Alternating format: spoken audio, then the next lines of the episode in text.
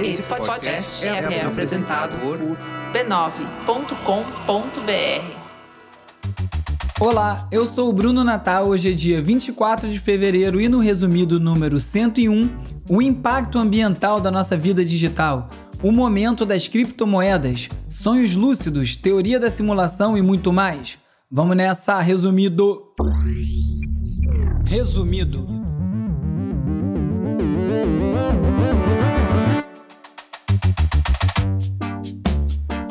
Olá, resumista! Esse é o Resumido, um podcast sobre cultura digital e o impacto da tecnologia em todos os aspectos das nossas vidas. Tem uma coisa que eu não falo no início do programa faz muito tempo, que é sobre a importância da recomendação. Eu fico evitando aqui ficar fazendo muito pedido para você enquanto ouve, mas é que é muito importante quando você recomenda para mais uma pessoa, quando você posta nas suas redes sociais. É a única forma do resumido chegar em mais gente. Então eu peço aí quem gosta do programa recomendar para os amigos, dar o curtir e o seguir na plataforma onde você estiver escutando esse programa. E se for no Apple Podcasts, você não deixar de dar lá as cinco estrelinhas e deixar uma resenha. Essa semana eu enviei uma mensagem também na lista de transmissão lá no WhatsApp, no Telegram, que aliás, se você não faz parte, é 21 97 969 5848. É só me mandar um oi que você entra na lista. E falei um pouco sobre como essa semana eu ia experimentar uma outra forma de fazer o programa, um pouco mais calma, vamos dizer. O roteiro é uma coisa que me dá muito trabalho, demanda e consome muito, e eu tô sentindo falta de falar um pouco mais à vontade, sem ficar tão pressionado em não passar dos 20 e poucos minutos. Então, estava com umas ideias aqui, organizei elas e vou falar dessa maneira. Então vai ser importante também ouvir se você gostou, se achou mais legal assim dessa forma, ver como caminha. Quem quiser falar comigo também já sabe, né? Além do WhatsApp e do Telegram, você pode me encontrar no arroba no Twitter e no arroba resumido.podcast no Instagram e no TikTok. Tem também tem o youtube.com barra resumido. E pensando sobre algumas dessas questões que vêm sendo preponderantes nas nossas vidas no dia a dia, uma das coisas que começa a aparecer para mim é como um, um elo entre todas essas questões é a falta de limite.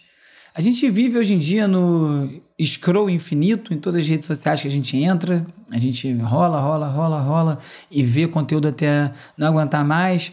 Ao mesmo tempo, apesar da gente pagar conta de luz e conta de água baseado no consumo, a gente pode gerar quanto lixo a gente quiser. Não tem nenhum limite para isso. Você pode botar 10 sacos de lixo para fora da sua casa todo dia você não vai pagar nada a mais por isso, que também não me parece fazer muito sentido considerando o impacto que isso tem na vida, no meio ambiente e todo o resto.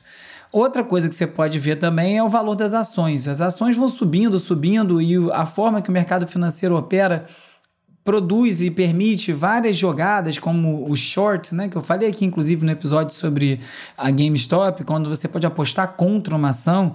E principalmente quando a gente está falando de empresas, uma coisa que eu tenho pensado muito é essa, essa necessidade de crescer indefinidamente. Você olha o Facebook, tem 5 bilhões de usuários. O Facebook vai crescer para onde agora? A única coisa que o Facebook pode fazer é criar novas camadas para botar essas pessoas de novo em redes que eles controlem para poder vender mais anúncios.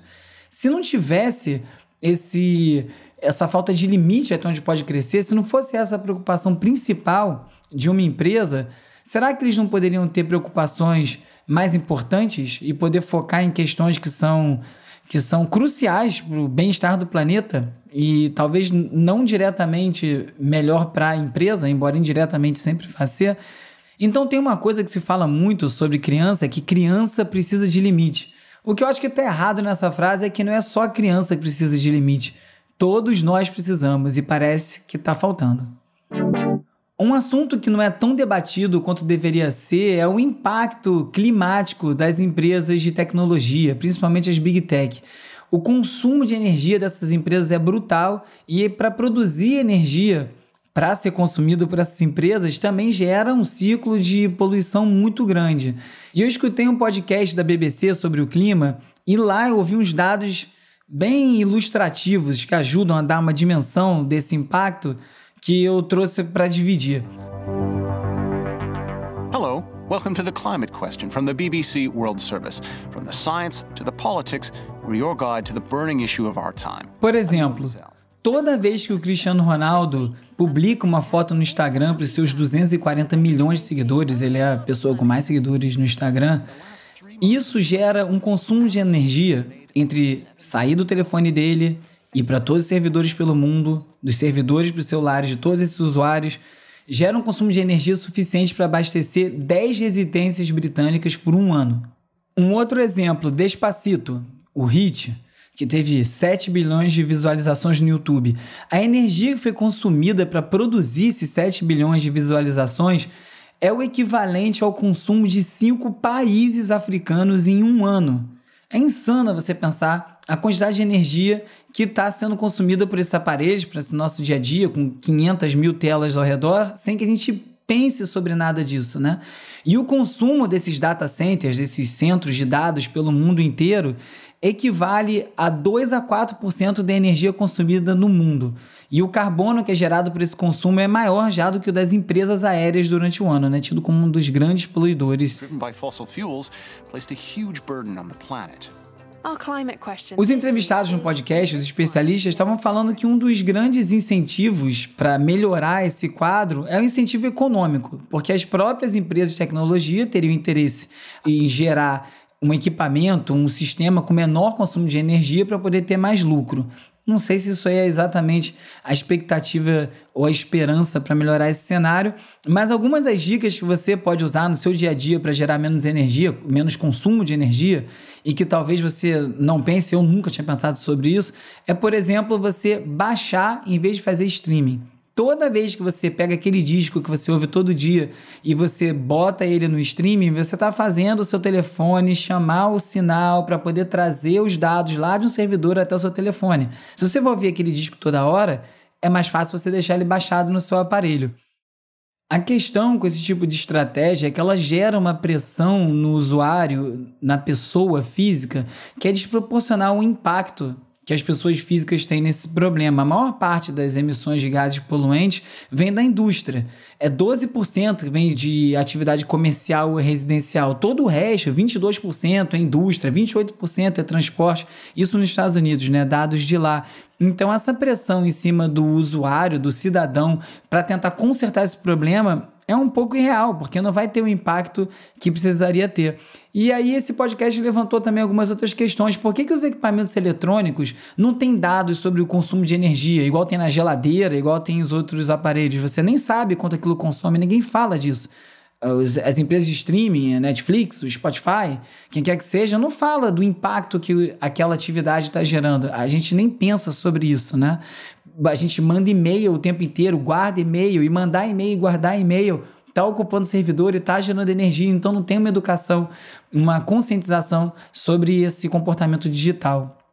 E quem está numa cruzada para tentar reverter essas mudanças climáticas é o Bill Gates. Depois de ter aparecido muito aí por conta da vacina, né? Falou muito de pandemia, ele também tem falado muito sobre mudanças climáticas e lançou um livro chamado How to Avoid a Climate Disaster, como evitar um desastre ambiental, e deu uma entrevista para Wired é, da Inglaterra falando sobre isso. E ele fala que a meta que ele imagina é chegar a zero emissões de carbono até 2050 em vez do que a gente fala hoje em dia, desses acordos de até 2030 diminuir tantos por cento. Ele fala que isso é irreal, se a gente não botar uma meta muito agressiva, não vai dar para chegar nem na que está estabelecido para 2030, porque as mudanças são muito pesadas. E são mudanças que tem que envolver todos os países, todas as indústrias, é, é bem complicado pensar nisso quando a gente vê como foi a pandemia, que a gente precisava do mínimo de coordenação entre as pessoas, a gente está vendo a bagunça que está no mundo inteiro, mais ainda aqui no Brasil. Então é complicado você pensar numa solução global, por mais que tenha que ser feita de qualquer forma, não tem que ser feito. Ou é isso ou o mundo acaba, tá ficando cada vez mais claro. Estamos tendo exemplos aí no dia a dia, né? E para isso tudo acontecer, a energia limpa tem que ser barata. O carro elétrico e a eletricidade que são aí os de frente que estão nesse assunto, né? Os carros elétricos, energia eólica e tentar minimizar o uso de carbono nessas energias, só resolve 30% do problema. E carro elétrico, por exemplo, hoje em dia não é nem 3% do mercado, tem menos de 36 modelos para você comprar nos Estados Unidos. Falta muito chão ainda, literalmente. E ainda tem aí rolando agora uma disputa pelos metais que são necessários para fazer as baterias que operam esses aparelhos, esses carros. Cobalto, lítio, tá tanta gente atrás disso hoje em dia que faz o preço subir. E aí, estranhamente, o petróleo, que é o que vai ser substituído por essas baterias, também tem subido por causa da demanda que está muito alta, tanto por conta das atividades é, voltando nos países, quanto por conta de uma oferta que está muito baixa ainda, principalmente pelos cortes de produção na Arábia Saudita. Então, fazer essa conta fechar é um desafio enorme. Isso para não falar também na falta de semicondutores para a produção de chips, impactando a indústria toda, né? A Sony, a Apple, mas também fabricantes de carro. E é disso que eu estava falando no episódio passado. Quando você começa a analisar os problemas do mundo, as soluções, para onde as coisas estão indo, discutindo oferta e demanda de semicondutor, de metais nobres, e o Brasil aqui falando de soja, falando de sei lá o que, totalmente ausente dessa discussão urgente para o mundo inteiro. São mudanças que vão acontecer de um jeito ou de outro. E nesse cenário de crise energética, a gente está assistindo essas últimas semanas um impacto direto da crise climática nos Estados Unidos, na Europa, no hemisfério norte como um todo, que está tendo baixas temperaturas recorde, como não se via há muito tempo. E eu ouvi no The Daily também que a justificativa para essas temperaturas tão baixas agora tem a ver com aquecimento global justamente por conta do derretimento das calotas polares e outros sistemas no Ártico que estão fazendo que um, esse ar super gelado esteja descendo para o hemisfério norte de uma forma que ele não desceria antes. Então fica essa observação que ainda não está comprovada. Agora, no caso específico do Texas, que acabou a energia elétrica, as pessoas estão passando frio, dormindo no carro, tá uma crise bem séria lá tem a ver com alguns fatores além da crise climática e desse impacto ambiental, obviamente. O primeiro é que o Texas é um estado autossuficiente em energia, então eles estão fora do grid nos Estados Unidos, eles não participam nem cedendo energia extra nem recebendo do resto do país, de maneira geral. Tem partes plugadas nesse grid, mas a grande parte não é, eles são autossuficientes. Eles têm uma variação bem grande de fontes de energia, tem eólica, tem de gás, enfim, tem várias fontes, mas tudo parou e nada deu conta porque não conseguiu se prever que ia ter essa demanda tão grande por energia durante essa friaca toda. E um dos motivos disso acontecer é justamente porque o custo de energia é muito barato. E só que você paga o preço em algum momento, porque essa energia barata é porque exige menos de quem vai trazer essa energia. Está privatizado e o cara vai te dar a energia mais barata possível. Só que para isso ele vai pular etapas. Ele não vai criar sistemas replicados e duplicados para conseguir conter uma alta como está acontecendo agora. Ou seja, gera uma falta de estrutura. E agora o que acontece? Como fica uma energia que está no limite, sobe o valor dela e no Texas tem gente recebendo conta de luz de 17 mil dólares. Isso porque a luz quase não está chegando. Então, como sempre se diz por aí, o barato sai caro. E aí eu fico pensando como as empresas vão ter incentivo para tomar uma decisão certa se tudo que elas fazem é para crescer, como eu estava falando no início do programa. É, se tudo que a empresa faz, todo o foco da empresa é em regulamentações, em maneiras de operar que ajudem ela a crescer cada vez mais, Nunca uma empresa vai olhar para uma situação dessa e fazer, hum, é, apesar de eu estar cobrando menos, eu vou também botar aqui uns dispositivos de segurança, porque assim garante. Não, ele vai fazer o mínimo possível. E isso é um dos problemas da privatização, quando, principalmente quando não é bem regulamentada. Eu, particularmente, sou contra a privatização de serviço essencial, mas isso é uma discussão para um outro episódio. O que eu acho que deveria acontecer na minha no meu pensamento solitário e não muito embasado é que deveria ter um limite para a riqueza.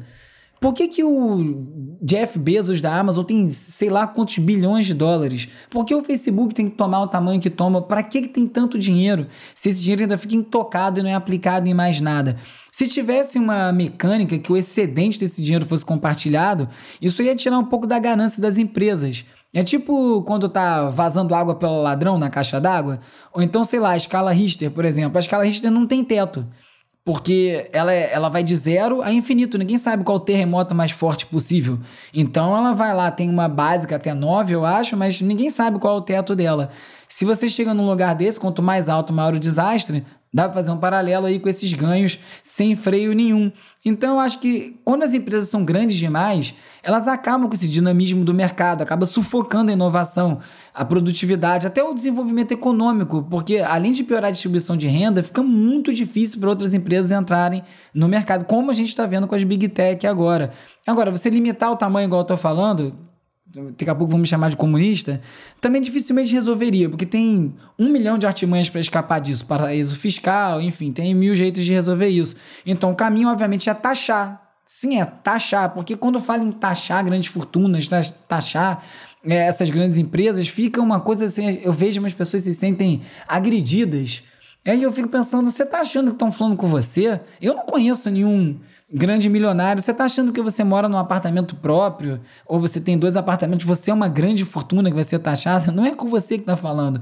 Muito provavelmente, não sei, talvez seja com você. Se você é uma dessas grandes fortunas, me mande uma mensagem. Mas enfim, não é com nem com o rico que está falando, é grande fortuna mesmo. Isso precisa ser taxado e redistribuído de alguma forma para poder fazer a roda girar. E no caso das empresas, é medida antitruste para evitar monopólio.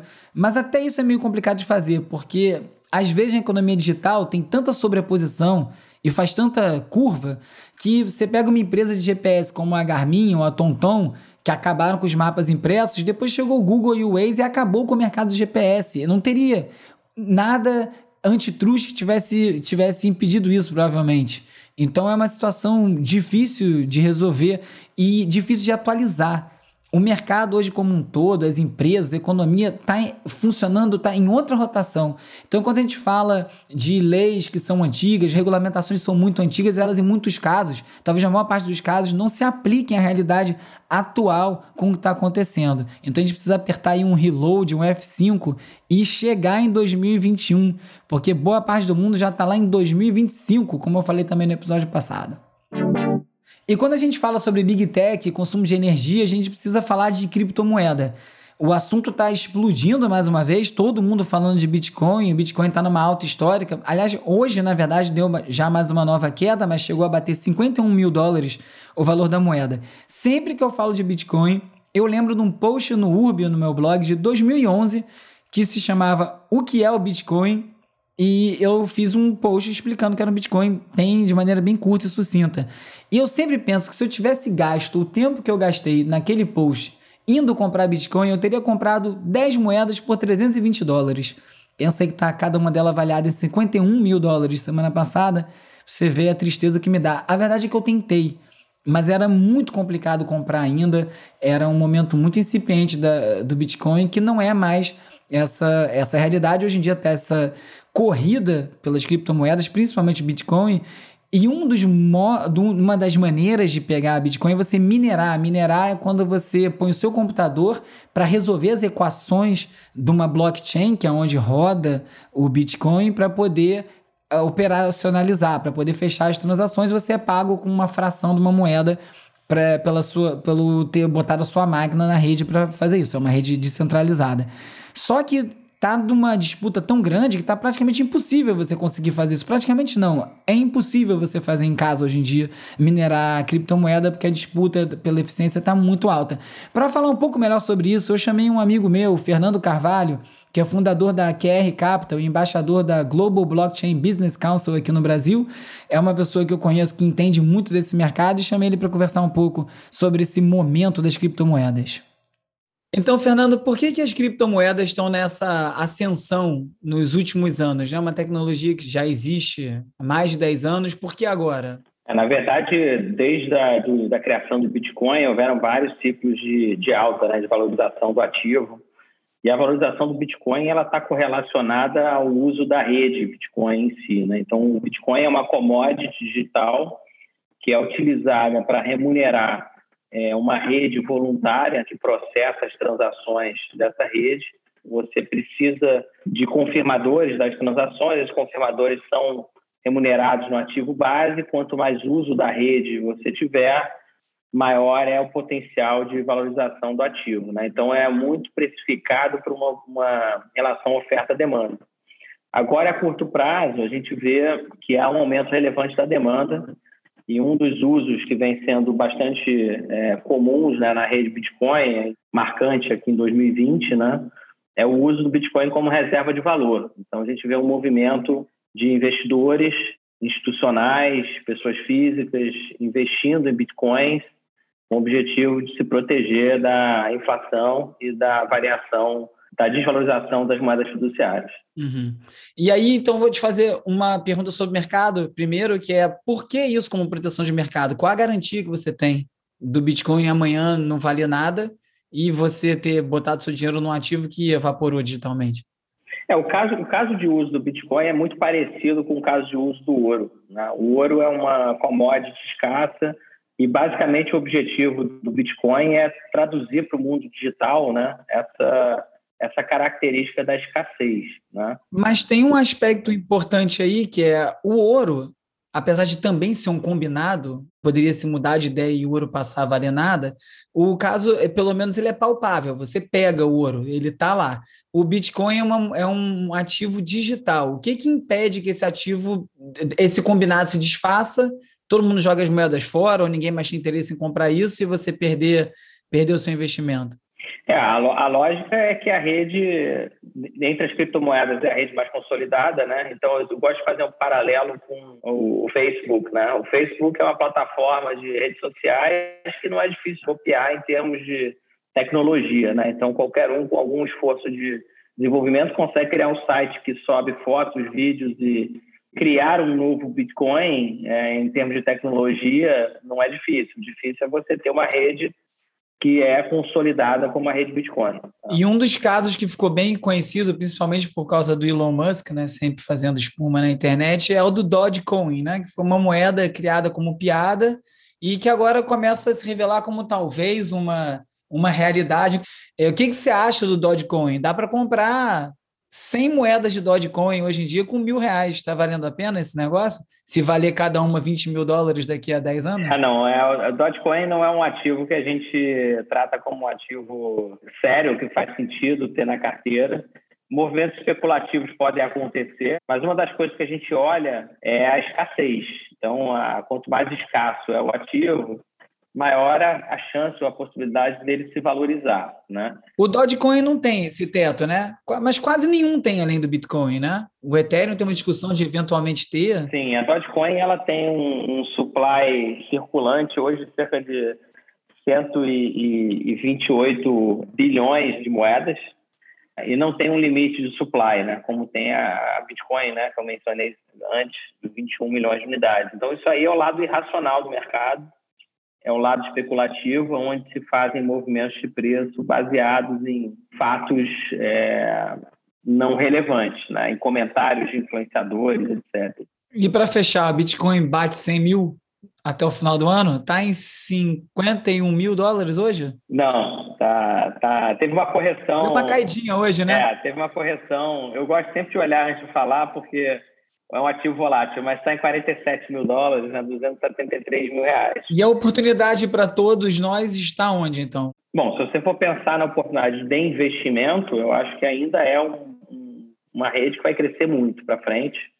É, e investir em criptoativo é, é, ainda é um bom negócio, desde que seja feito da forma correta. Né? A gente sempre diz que tendo de 1, 1 a 5% do patrimônio financeiro em cripto é uma, é uma oportunidade de diversificação que se provou favorável nos últimos 12 anos. Então, acho que é, não, não gosto de me arriscar em falar de preço.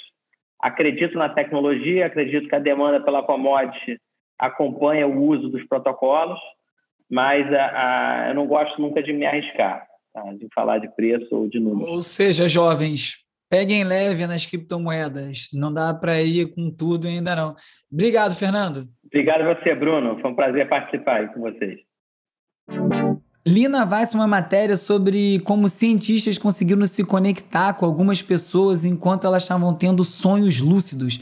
Sonhos lúcidos são aqueles sonhos que você consegue controlar, que você está durante o sonho sabendo que está sonhando. Eu nunca consegui, eu já tentei acho que deve dar até um pouco de medo, mas deve ser fantástico. Mas esses cientistas começaram a monitorar pessoas que conseguem fazer isso e conseguiram interagir com elas durante o sonho. E nessas interações estavam lá resolver problemas matemáticos, não era coisa simples. E as pessoas acordaram lembrando dessas interações, meio Inception a coisa toda. E aí você lê uma notícia dessa e eu fico pensando sobre a teoria da simulação. Esse é um assunto que eu não falei aqui no resumido ainda, eu preciso digerir, estudar melhor isso, mas de maneira geral, é uma teoria de que todos nós já estamos vivendo numa simulação digital. Essa vida, ela não existe. Tipo Matrix, que está plugado no computador, a gente já vive nessa simulação e o mundo não existe. O que nunca ficou muito claro para mim é se for tudo uma simulação, se essa simulação é individual ou coletiva, ou seja, se eu tenho a minha simulação e você tem a sua, ou se estamos todos na mesma simulação, porque se for só a minha, eu tô sozinho falando sozinho é, agora, né? Eu tô aqui falando com amigos imaginários. Olha aí que não deixa de ser muito distante do que fazer um podcast, não. E quem é um grande defensor dessa teoria aí da simulação é o Elon Musk, que consegue dar uns depoimentos bem pilantra às vezes, né? Então isso aí faz você pensar se isso pode ser verdade ou não. Em todo caso, só a simulação mesmo para explicar a nova teoria da conspiração que se espalhou no Texas, de que a neve é feita pelo governo. Por quê? Ué, mas importa porque é só isso, não tem porquê. Lançaram essa teoria e as pessoas começaram a produzir vários vídeos essa semana e postar no TikTok e em outras redes mostrando como quando você pega uma bola de neve e usa um secador de cabelo para fazer ela derreter, não pinga. Porque na verdade ela não é feita de água. Na verdade, o que acontece é que a água vai evaporando em vez de pingar e vai sendo absorvida pelaquela própria bola de gelo que está na mão da pessoa. Basta ela deixar aquela bola de neve no chão que ela vai ver que vai derreter e virar água.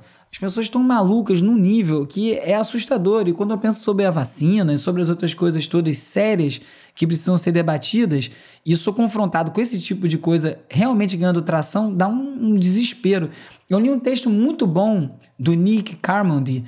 Na verdade, foi um retweet que a Letícia Cesarino, que eu já entrevistei aqui no programa, ela deu lá no Twitter, que é sobre como o QAnon, né, o que a não pode estar se transformando numa religião. E para isso ele faz várias comparações num texto que vai, vai falando desde o contexto até o papel das teorias de, da conspiração e como teorias de conspiração passam pela autoafirmação, pela validação das próprias ideias, por bolhas de pessoas pensando igual. Mas para mim o ponto mais importante que ele falou ali é sobre a transformação da educação, da informação em entretenimento. E ele fala, inclusive, da eleição do Trump, faz comparativos com reality show. Um texto, ele é quase óbvio, ele não é um texto fácil, mas ele é quase óbvio no que ele fala ali, está muito bem organizado o que ele fala sobre isso tudo que está acontecendo. E o que sempre me chama a atenção é pensar nessas teorias da conspiração que a gente vê nos Estados Unidos e tal, que o Wayne e todo esse resto, e a gente sempre olha para isso tipo, ah, mas isso vai acontecer no Brasil. Mas tudo que acontece lá acontece aqui, na Europa acontece aqui com algum atraso. Então eu estou bem ansioso e preocupado para saber o que, que vai começar a surgir aqui, qual vai ser a camada, qual vai ser a leitura, que tipo de locubração que vão inventar aqui no Brasil. Porque, como a gente sabe, melhor que o brasileiro para inventar coisa que ninguém pensou, tá ruim de ter. E me enviaram um link de uma reportagem bem longa, 24 minutos no Fantástico, sobre os problemas de racismo relacionados a ferramentas de reconhecimento facial muito bom ver essa discussão chegando na grande mídia dessa forma. Eu assisti a matéria, achei ela um pouco focada demais nos casos e muito pouco explicativa no sentido de como essas ferramentas funcionam, onde mais elas estão presentes, né? Nessa questão maior que a gente fala, que eu falo aqui no resumido. É, mas legal ver essa discussão entrando em pauta, porque já é muita gente sofrendo com isso aqui no Brasil. E falando em inteligência artificial, mais uma líder do time de inteligência artificial do Google foi demitida. Dessa vez foi a Margaret Mitchell. O motivo, de acordo com Axios, é que ela usou o e-mail corporativo do Google para angariar testemunhas para o caso de demissão da outra colíder, que é a Timnit Gebru, que eu falei aqui já no programa, por conta do resultado de uma pesquisa que ela conduziu e que criticava os trabalhos do time de inteligência artificial do Google, que foi vetado de publicar, virou uma confusão, ela acabou demitida e agora demitiram a segunda. Vai ficar bem difícil melhorar a situação se vai tratar com os problemas dessa forma. E isso, mais uma vez, é mais um dos casos de regulamentação. Isso precisa estar mais bem determinado. E falando nisso, o Uber perdeu mais uma, dessa vez lá no Reino Unido, e agora eles vão ter que pagar um salário mínimo e férias para os motoristas. Essas plataformas elas faturam muito e distribuem muito pouco. Eu entendo que é um, a gig economy, que é uma nova forma, tudo certo, mas isso precisa funcionar, como eu falei ali antes. Precisa adaptar as leis e, e as outras coisas para essa realidade atual. Eu acho, já falei isso aqui, que essas plataformas de conteúdo, ou Uber, ou o que seja, para mim o faturamento mais da metade tem que ir para os criadores. O cara faz o Facebook, Twitter, beleza, a plataforma é ótima, é muito legal, funciona muito bem. Sem o conteúdo, ela é um nada. Então ele fature lá metade, outra metade tem que redistribuir com quem faz aquele negócio rodar. Não acho que é diferente com o Uber, não acho que é diferente com o iFood e nem nenhuma dessas outras empresas. Então, precisa regulamentar e, por outro lado, fazer de uma forma que não dificulte a entrada de novas empresas, novos empreendedores para trazerem novas ideias para esse mercado. Por exemplo, o Facebook e o Google se engalfinharam lá na Austrália agora com o governo porque eles botaram uma lei em que as plataformas vão ser obrigadas a pagar pelo conteúdo jornalístico distribuído nelas. E aí virou uma grande discussão, o Facebook bateu o pé, disse que não vai pagar, apontou os dados de tráfego que o Facebook gera para essas empresas e simplesmente cortou notícias da Austrália no Facebook australiano. Ou seja, se você estiver na Austrália, você não consegue ver nenhuma notícia, nada de nenhum veículo jornalístico. Se você estiver fora da Austrália, você não consegue ver nada de nenhum veículo australiano. O Google acabou aceitando fez um acordo, mas um acordo que acaba fortalecendo os grandes conglomerados de mídia, porque fica mais difícil ainda para os independentes, para os novos veículos ganharem espaço. Ele vai falar com as grandes empresas, que já tem nome para botar lá na aba de notícias, e quem está fora fica mais fora ainda. E para piorar, também não tem nenhuma garantia, não tem nenhuma exigência, principalmente, que esse dinheiro aí tenha que ser reinvestido em jornalismo ou em jornalistas né, não seja só repassado para investidores, que muito provavelmente é o que vai acontecer. Resultado que Procon inteiro, o, governo Austrália voltou atrás e já está fazendo um outro acordo com o Facebook para poder voltar as notícias lá, porque nesse período é, a ABC News, por exemplo, fez um app, fez, saiu de, de, de sei lá, estava em 400 não sei quanto na lista da, da App Store e foi para segundo lugar na Austrália porque começou a falar diretamente com o público, que a notícia está aqui, o app.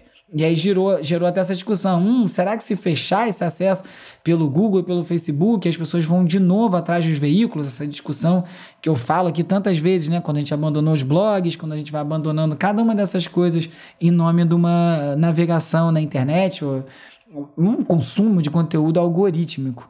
E é sempre perigoso isso porque o BuzzFeed também fez uma matéria revelando que o Zuckerberg, na verdade, decidiu pegar leve com o Infowars. O Infowars é o veículo de extrema direita, ultra direita do Alex Jones, que foi, enfim, se envolveu em 500 confusões nos Estados Unidos, com problemas de fake news, etc. E quando chegou a hora de punir, agora se revelou que o Zuckerberg fez lá uma gambiarra que, na verdade, tirava o site dele do ar, mas não proibia as outras pessoas de publicarem conteúdo dele, ou seja, dava meio que no mesmo, continuava circulando, porque ele não quer antagonizar com um político poderoso, não quer se antagonizar com a maior parte dos usuários do Facebook, são conservadores, apesar da maior parte da mão de obra do Facebook, dos funcionários serem eh, progressistas. Enfim, com essa mudança que ele fez, ele abriu as portas para o inferno, porque daí ficou sem regra, ele quebrou totalmente a política que estava lá colocada, que tinha sido trabalhada pelo jurídico, enfim, pelo todas as áreas do Facebook para aquilo funcionar, política de uso, quando ele deu uma gambiarra para agradar alguém. Para completar, também surgiram os documentos de um processo que está acusando o Facebook de inflar as métricas do site principalmente o alcance dos vídeos, quando eles estavam querendo né, implementar mais vídeo, trazer mais anunciantes para isso. Na verdade, uns números bem grosseiros, incluindo o alcance, dizendo que chegava a 75, 100 é, milhões de pessoas, na verdade chegava a 75 milhões, os números bem altos e era conhecido dentro da empresa. Essa agora história apareceu, o que não ajuda muito, né? O Facebook tem uma vantagem que muitos dos escândalos que surgem acabam fortalecendo o Facebook, né? Manipulação de eleição. Cara, muito pesado, muito perigoso, mas ó, a plataforma funciona. Nesse caso, quando a gente começa a mexer com a métrica, aí já não, porque você já não sabe, apesar de você conseguir medir no mundo real, as consequências de um post no Facebook, você não consegue vender de forma correta. O que é muito estranho, né, no Facebook. Você compra um anúncio, ele mesmo te diz quanto ele entregou daquilo, não tem uma, uma terceira parte averiguando aquilo para saber se é verdade, não pode ter entregue para ninguém, você nunca vai saber. Tudo isso é parte desse problema de a gente ter uma pessoa como Zuckerberg num cargo que não é eletivo, não tem como tirar ele de lá, ele é dono de mais de metade da empresa, inclusive com um poder equivalente de um presidente. O cara tem uma nação ali de 5 bilhões de pessoas que estão debaixo das regras dele. E aí eu ouvi um podcast do Wall Street Journal falando sobre regulamentação, especificamente na gestão de dados, de privacidade, e falou também desse aspecto. Olha, pode fazer, está começando a ter leis nacionais, como é que o Facebook pega um dado na Índia e ele pode levar para minerar esse dado nos Estados Unidos e devolver na Índia ou não pode atravessar a fronteira. Começa a virar tanta complicação para. Enfim, uma complicação correta, né? Complicação não é a melhor palavra, mas fica tão complexo de ser implementado que vai ficar impossível uma outra empresa entrar. Ninguém vai conseguir abrir uma empresa de rede social se você não tem o dinheiro nem para ter um escritório, um departamento de direito, para ter o compliance desse universo que está se criando em volta disso tudo. Felizmente, a gente tem as crianças para aliviar a nossa cabeça. Apesar de lá no Japão, num pique bruxa do 71, tem um mapa digital interativo que está indicando os locais lá no Japão onde tem muito barulho de criança. O mapa chama Dozo, Dorozoko e é isso, é para indicar onde tem bagunça, festa, tudo que as crianças fazem de barulho. Ele foi criado em 2016, na verdade, por um cara que não quis se identificar que já diz muito do projeto, e teoricamente era para alertar sobre o perigo de crianças brincando na rua perto do trânsito, para ajudar os motoristas a evitar acidente, mas na verdade virou um centro de reclamação de poluição sonora, num lugar, obviamente, Japão, respeitando as diferenças culturais, que o silêncio é até dentro do trem, pelo que dizem. Eu nunca fui, sou louco para ir para o Japão, mas nunca fui. E esse mapa começou a crescer começou a ser muito acessada apareceram essas críticas. E aí começam a acusar de ser intolerante com uma coisa que é natural, que é barulho de criança. Aí começou a aparecer muita reclamação de creche, escola, que estão lá marcadas no site, sendo que em Tóquio, desde 2014, barulho de criança não é considerado poluição sonora que é justamente uma medida para poder deixar as creches, abrir mais creches, mais escola, para mais gente poder trabalhar, para poder ter mais filho, que também é um outro problema no Japão, a população muito envelhecida. Mas no fim das contas, é para botar para trabalhar mesmo, né? E falando nessa renovação toda, as novas empresas estão surgindo, apesar desse cenário todo, né? A gente está vendo o TikTok, dá muita muita suadeira nas outras empresas. As newsletters começaram a crescer muito e isso tira as pessoas das plataformas como o Facebook ou Twitter. É, você pode falar que ah, não, não impacta diretamente, não tem a ver, não é o mesmo negócio. É tempo de tela. Tá todo mundo disputando a sua atenção. Se a pessoa está lendo a newsletter, ela não está em nenhuma outra plataforma. O Clubhouse, que já deu uma esvaziadinha, né? Pelo que eu senti, o assunto deu uma, deu uma diminuída. Eu, eu fiquei com um pouquinho de preguiça de seguir. É, eu confesso que eu não, acabei não usando de novo. Agora eu fui convidado para testar do Twitter, Spaces, e essa semana eu vou fazer. Eu vou avisar lá na lista do WhatsApp. Para quem quiser participar, eu vou avisar a hora. E agora surgiu também uma para tentar rivalizar com o Instagram, o Dispo, D-I-S-P-O, de Disposable, descartável, que é inspirada naquelas câmeras dos anos, dos anos 90, de filme, que você tirava foto jogava fora ela é, é. Esse app foi criado por um influenciador, o David Dobrik, que eu já falei aqui sobre o quebra-cabeça com um código QR que ele fez. E a graça do aplicativo é que você tira uma foto, ela aplica o filtro sozinho, mas você não vê a foto. E você só vai ver a foto às 9 da manhã do dia seguinte. A ideia é que você vai tirar uma foto e vai esquecer e seguir fazendo suas coisas em vez de ficar ali colado na tela ou pior ainda editando a foto. A ideia é muito boa, as pessoas estão bem encantadas com isso, com essa abordagem diferente, porém, eu fico imaginando assim: é, se eu tô com o telefone na mão, eu posso tirar foto com a minha câmera normal do telefone e ver as fotos todas, enfim. Tem algumas coisas assim que eu não sei se são tão lógicas, mas tem uma coisa comportamental, geracional, que vai fazer pegar. Por enquanto não dá para usar essa parte social, você pode baixar o aplicativo e tirar uma foto que só você vai ver, não tem como ter outros amigos e criar as comunidades que tem lá dentro. Não é com feed, é por assunto. É interessante, vamos ver se esse negócio vai para algum lugar. Mas como disse um amigo meu, quando eu expliquei esse aplicativo, ele falou: "É uma foto que fica pronta no dia seguinte". Eu tinha um iPhone meio lento que era exatamente assim. como se não bastasse toda a desinformação que a gente já vê sobre a vacina em rede social, do presidente, de toda parte, o Globo, a Folha de São Paulo e alguns outros jornais resolveram publicar um manifesto sem assinatura de um grupo de médicos que se diz do Recife, dizendo que o tratamento preventivo do Covid é sim uma, uma, uma realidade. É um absurdo é um jornal aceitar um anúncio desse. Vou julgar mesmo, tá errado fazer isso. Ainda mais jornais fazem parte do consórcio de notícias que está aí fazendo um baita trabalho de angariar os números do Covid, distribuir no Brasil de, de maneira correta, sem depender do governo, e pegar um anúncio desse. Eu não entendi isso, está sendo muito debatido esses dias, e no, na noite anterior a isso, um podcast chamado Flow, que é um podcast bem grande, eu nunca tinha ouvido. Eu já tinha até contactado eles uma vez, porque um amigo foi entrevistado lá e falou que eles eram que tinha sido muito legal, que o podcast era enorme. Falei, ah, vou trocar ideia, ver se tem alguma dica. Nunca me responderam. É... Enfim, eu ouvi pela primeira vez agora, porque eles foram entrevistar o Eduardo Bolsonaro e foi um desastre. Eu achei uma irresponsabilidade gigantesca. Eles têm uma audiência enorme. Enquanto eu estava vendo, tinham 115 mil pessoas assistindo ao vivo no YouTube. Eu conferi antes de gravar que tinha mais de um milhão de visualizações a entrevista três horas e meia de papo, que eles dizem que é um papo de bar, mas em que o Flávio Bolsonaro pôde falar tudo o que ele quis, de maneira sem nenhuma resistência, na, nenhum dado, sem ser confrontado em nenhum momento. É, assuntos seríssimos, ele falando sobre vacina, sobre medicação preventiva de maneira bem responsável, com dados errados, e eles achando graça, rindo. E aí eu entendi a dinâmica do programa, né? Por que, que o cara aceita ir lá? Porque aceita porque vai ter uma audiência enorme. Toda vez que alguém aceitar ir no seu programa, se você tiver, você pode ter certeza que não é porque você é legal. Ele tá de olho em se conectar com a sua audiência. É a mesma coisa que estava acontecendo ali, só que no caso do Flow, eles dão umas tiradas, eles falam o seu pai é burro, falam uma coisa ou outra assim, e isso vira um meme que vai para o Twitter.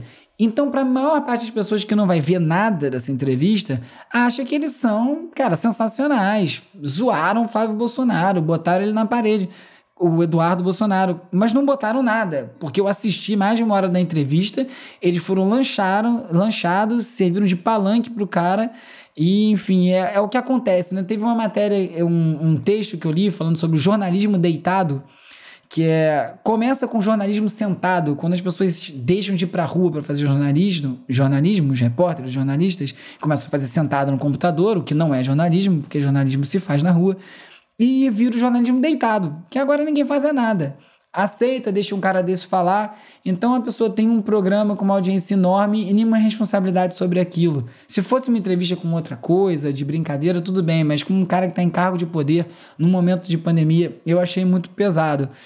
E voltando aqui ao anúncio na Folha e no Globo, é isso. O dinheiro apertou, o jornalismo está do jeito que está, a gente já conhece a realidade financeira, pegou o anúncio. Eu acho errado. É por isso que eu tenho lá o catarse.me barra resumido para você colaborar e ajudar a financiar esse programa. Eu não sou nem um pouco fechado ao anúncio, eu acho que faz parte do jogo, mas eu acho que tem limites. Tem limites é, éticos e limites morais. Você pode ter um anúncio de uma empresa que você critique depois, ok, desde que não mude o discurso ou a linha editorial do veículo. Agora, você publicar uma fake news, uma notícia falsa porque foi pago, eu acho que passa de qualquer ponto. Hora de relaxar com as dicas de ler, ver e ouvir. Malandro, se você vai fazer um documentário sobre o Castor de Andrade e não tiver jogo de bicho, futebol. Doutor Castor é uma série na Globoplay contando a história do Castor de Andrade, lendário bicheiro do Rio de Janeiro. Foi o presidente do Bangu, levou o Bangu a uma final de campeonato brasileiro, um contraventor, um bandido que já morreu. A série incomoda porque tem um pouco de uma romantização do que ele fez, mas é muito bem contada a história. É, já tem gente pedindo no Twitter para fazerem agora do Escadinha. Manter em pé resta não basta. Gilberto Gil, que sempre abraçou a causa ecológica, segue na defesa do meio ambiente, acabou de lançar uma nova música, Refloresta, obviamente fazendo referência ao clássico Refavela dele próprio. E faz parte de uma campanha do Instituto Terra que está chamando a atenção para projetos de recuperação de áreas degradadas da floresta, principalmente Mata Atlântica, que é o bioma mais devastado do país. As imagens da Mata Atlântica são tristes de ver, viu? Você vê a, o tamanho da área que tinha e o que restou no, no, no, no país é triste. E esse instituto é dirigido pelo Sebastião Salgado, fotógrafo, a mulher dele, a arquiteta Lélia Salgado. A iniciativa faz parte de um projeto que é maior ainda, desde que a ONU declarou o período de 2021 a 2030 como década da restauração de ecossistemas. Como diz a letra da música, manter em pé o que resta não basta. Já quase todo verde se foi, agora é a hora de se refloresta. E o Daft Punk is no more. Acabou o Daft Punk. Anunciou essa semana, causou uma comoção na rede. A verdade é que o Daft Punk era uma banda também que aparecia de tempos em tempos, né? Uma turnê a cada 10 anos, o último disco é 2013, já tinha 8 anos, então foi aquele final meio. Pra que que anunciou? Não tava em lugar nenhum mesmo. Tudo bem que eles estão fazendo umas participações e tal. Eu desconfiei dessa, desse, desse fim aí, viu? Eu acho que deve ter um disco novo guardado. Não duvido que não tenha turnê e tenha acabado, mas eles usaram um trecho do Eletroma, que é o filme de arte que eles fizeram, conceitual uma vez, e nele um robô explode, mas não o outro. Então, pode ser que ainda tenha coisa guardada por aí. Eu tive uma sorte danada de ver o Daft Punk no Coachella em 2006. Eu vi o primeiro show daquela pirâmide. Acho que foi a experiência de show mais significativa que eu já tive, porque eu tinha certeza que estava vendo um evento que ia ser global, comentado no mundo inteiro e ali ninguém sabia o que acontecia no show. Cada piscada, cada etapa da pirâmide foi sendo novidade para todo mundo que estava ali, ninguém sabia o que estava acontecendo. Então as pessoas ficavam urrando para a luz piscando. Foi um momento bem, bem diferente assim, principalmente aqui no Brasil, que a gente sempre é o último a ver o show, né? Então foi um momento muito marcante para mim, muito feliz de ter visto essa banda ao vivo.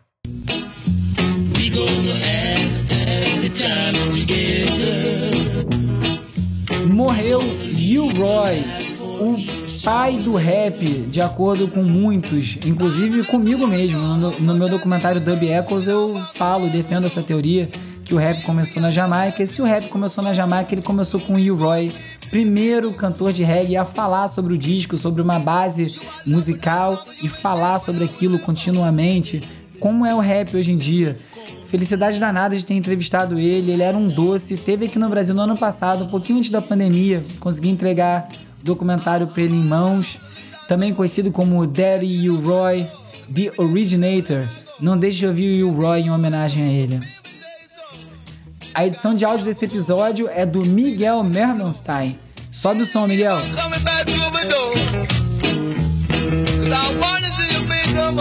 Eu sou o Bruno Natal, obrigado pela audiência semana que vem tem mais Resumido. Resumido. Resumido.